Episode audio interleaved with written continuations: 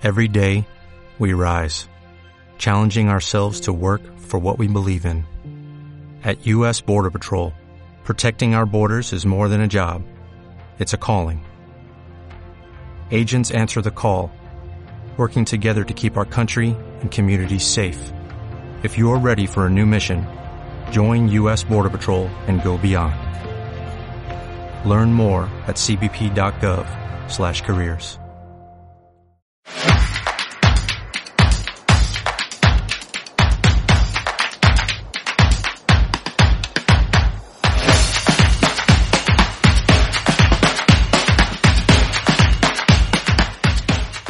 buenas, cafeteros y cafeteras. Bienvenidos al Cafecito de Jugones. Comenzamos ya con la crónica de la jornada de la Liga Café Strikers. En ella repasaremos toda la acción y los resultados que nos ha dejado la novena jornada. Sin más que añadir, ¡comenzamos!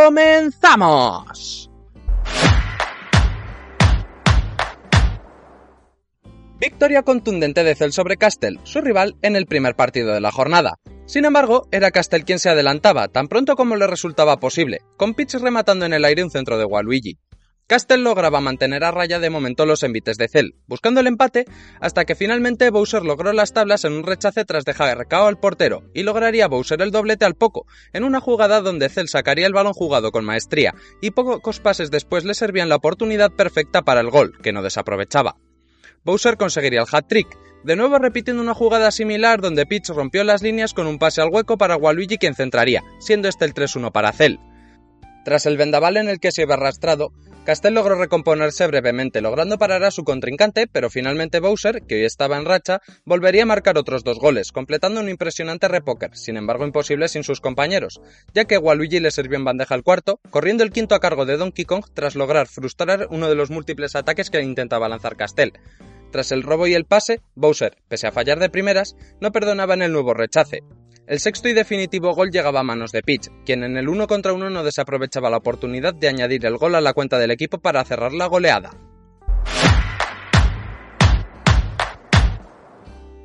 La segunda prueba seguida para Gunror nos dejaría otro partidazo, un festival de goles donde se anotaron hasta 17 tantos en un partido que fue puro espectáculo. Ya el partido empezaría frenético, pues en los primeros 10 segundos Gunror conseguiría adelantarse y León volver a neutralizar el encuentro, y los arreones por ambas partes seguían llegando sin dificultad, aunque con unas mejores defensas que lograban pararlos. Al minuto de juego volverían los goles, ya que Gunror volvía a tomar la delantera gracias a Estela, con un remate al palo corto muy ajustado al que no llegaba el portero. León seguía intentándolo, y tras tocar y tocar, logró deshacerse de la presión y de la amenaza del hipertrayazo de Gunror y en una jugada muy trabajada volvió a poner las tablas con un cabezazo en plancha de Luigi, llegando a tomar de hecho la delantera en el partido, tras una buena parada a un ataque de Gunror en un chute en el que llegó a tocar el portero pero no fue lo suficiente como para evitar el gol. La suerte entonces se le apareció a Gunror, ya que justo consigue una estrella al mismo tiempo que un orbe para el hipertrayazo, consiguiendo evitar a las defensas y salvando por poco la entrada de Waluigi para clavar un hipertrayazo perfecto con Seigai, para ponerle de nuevo por encima en el marcador. León volvía a intentarlo tras el saque, pero una buena parada y otro buen placaje de Saigai permitían a Gunror salir al contraataque, donde de nuevo no fallaría, logrando la primera ventaja de dos goles del partido con el 5 a 3, justo pasada la mitad del choque. De nuevo se producía un intercambio de goles, con León acercándose para Gunror ampliar distancias nuevamente, consiguiendo incluso su séptimo gol del partido que le permitía respirar con tranquilidad, conseguido tras una buena salida del portero y tocar en campo rival hasta que finalmente se le presentó la ocasión. Con ya menos de un minuto de juego por delante, Gunror volvía a ampliar distancias con su octavo gol, doblando en el marcador a su rival y dejando aparentemente sentenciado el choque a su favor, pero la suerte entonces favorecía a León con una racha de varias estrellas que le permitían acercarse peligrosamente hasta el 8-7, teniendo también una oportunidad para un hipertrayazo que le podría haber empatado o puesto por delante, que sin embargo Gunror logró neutralizar de manera impecable. Tras el saque del centro del séptimo gol de León, Gunr, de nuevo con juego directo y sin florituras, lograba el noveno, para inmediatamente después León hacer lo mismo colocando el 9-8, dejando unos últimos instantes de partido de infarto, donde León tuvo en sus manos el empate en el uno contra uno donde finalmente el portero logró detener el disparo dándole la victoria a Gunror en un final absolutamente increíble. De nuevo otra victoria holgada en la jornada, que no será la última. El primer minuto de partido estuvo bastante reñido, ya que pese a que no lograban abrir el marcador, los dos equipos mostraban un buen juego, y finalmente Pectox abría el marcador con un centro de Toad pasado al segundo palo que Bowser enviaba al palo largo. Entonces parecía que Palomario se había venido algo abajo, ya que no tardaría Pectox en volver a marcar, siendo en esta ocasión Estela quien enviaba al fondo de la red el centro de Toad. El tercero llegaría gracias a Toad, en un mano a mano donde ajustó el balón al palo haciendo imposible la estirada del portero, y tras un breve momento de respiro, pronto Pectox volvería a la carga, y completaría la manita con un hipertrayazo que, pese a los intentos del portero por detenerlo, este no estaba teniendo su mejor día, por lo que el balón finalmente acabó entrando. El sexto gol, el que completaba la goleada, volvía a llegar a manos de Estela, ya que tras volcarse al ataque, Palomario perdió el balón, y Pectox vio una oportunidad para montar un contraataque dejando a Estela en un 1 contra 1 donde batiría al guardameta sangre fría para poner el 6-0 final.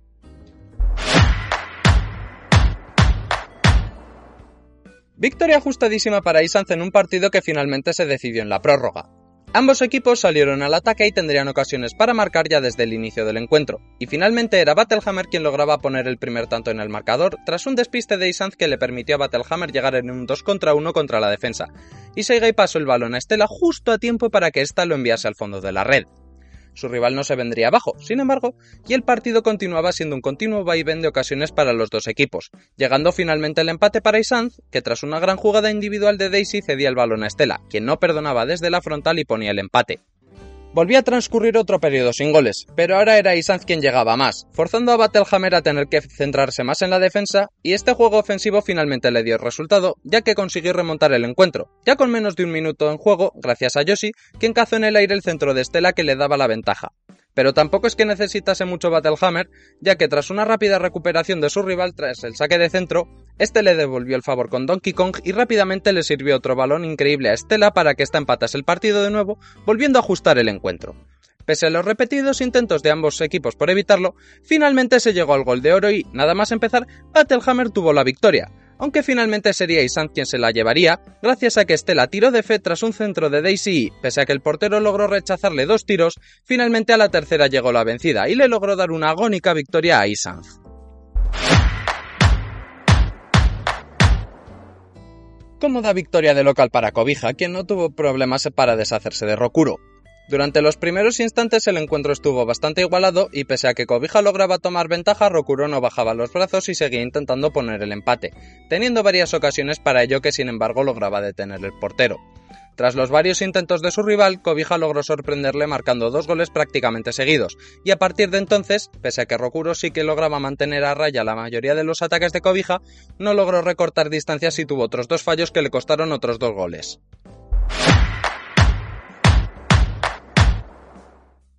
Otro partido que se tiene que ir al gol de oro donde no faltó acción y los rivales dieron todo en su juego. Ya de primeras el partido prometía acción y Alexis no tardaba ni 20 segundos en tomar la ventaja en el marcador, con un tiro lejano que dejó en el sitio al guardameta y volvería a marcar ampliando las distancias.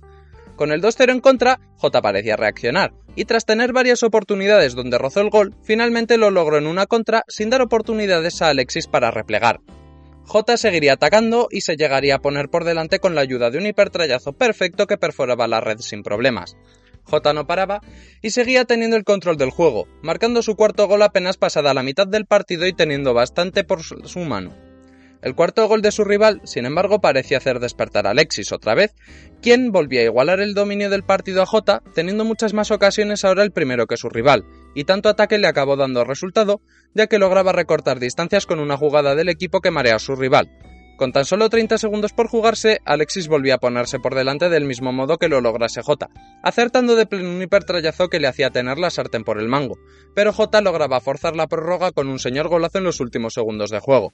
En la prórroga ambos equipos tuvieron variadas oportunidades para llevársela, y finalmente fue Alexis quien se la llevaba casi en los últimos instantes de esta, logrando un gol tras rebotar el balón en el palo y entrando.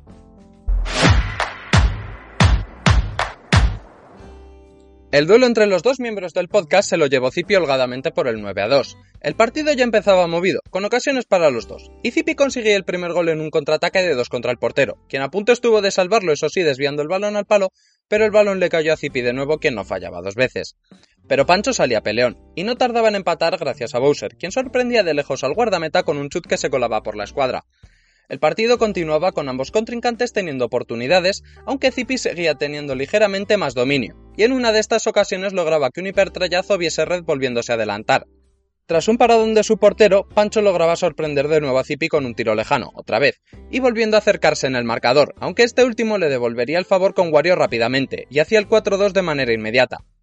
Desde entonces Zipi tomó el control del encuentro definitivamente, llevando el peso ofensivo mayoritario y consiguiendo ampliar la renta todavía más con otra pared que finalizaba Wario de nuevo. El 6-2 y el 7-2 llegaban también muy seguidos, el primero de ellos con otro tiro lejano tras tocar el balón impidiendo que Pancho pudiese tocarlo,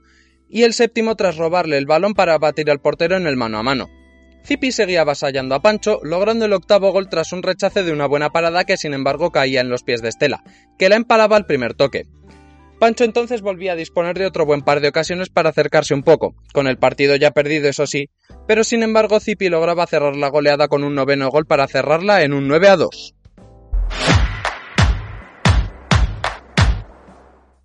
El encuentro entre señor Trek y Eric fue un partido marcado por la rasmia defensiva, con unas defensas imponentes que lograron hacer bien su trabajo, especialmente la de Eric, ya que ahí se basó para lograr el triunfo.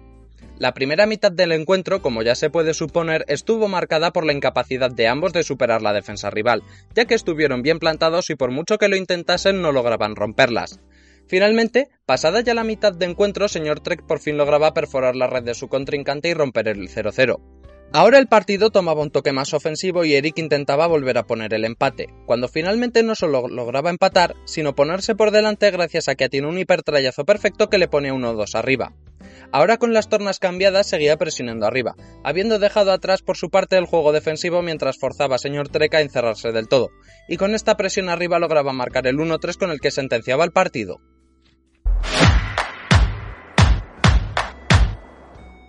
Victoria contundente de Sioris por 10 a 2 contra Nubecita. Al principio Sioris ya cogía ventaja marcando 3 goles antes del primer minuto y, aunque Nubecita lograba marcar uno, pronto le volvían a caer hasta 4 goles más después de que pudiese volver a reaccionar. Habiendo conseguido su segundo gol, Nubecita sin embargo no pudo evitar que Sioris marcase otros 3 para redondear el marcador en un 10-2. El último partido nos dejó un encuentro muy igualado, donde Lag hizo acto de presencia pero no impidió un buen encuentro, donde se vio un juego vistoso con ocasiones para ambos equipos. El partido ya empezaba movido, y tras varios intercambios de golpes que Bedix lograba adelantarse en el marcador, aunque al poco Carperro lograría el empate. El partido seguiría así, con ambos equipos teniendo ocasiones para marcar y que Bedix volvería a adelantarse y dispondría de una oportunidad de oro para alejarse todavía más, en un hipertrayazo que sin embargo no logró convertir en goles y Carperro volvió a empatarle. Finalmente Kebedix conseguía anotar el 3-2 a falta de poco menos de un minuto para el final, y lograba llevarse la victoria tras aguantar varios ataques fallidos de su rival.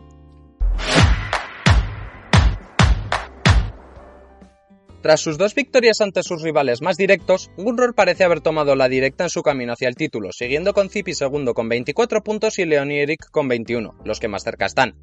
Del quinto al octavo hay empate a 18 puntos entre Alexis, Castel, J y Kebedix, por lo que todo puede pasar aunque la clasificación no haya sufrido muchos cambios. Con esto despedimos el cafecito por esta semana. Nos vemos la semana que viene con más acción. Hasta entonces, ¡adiós!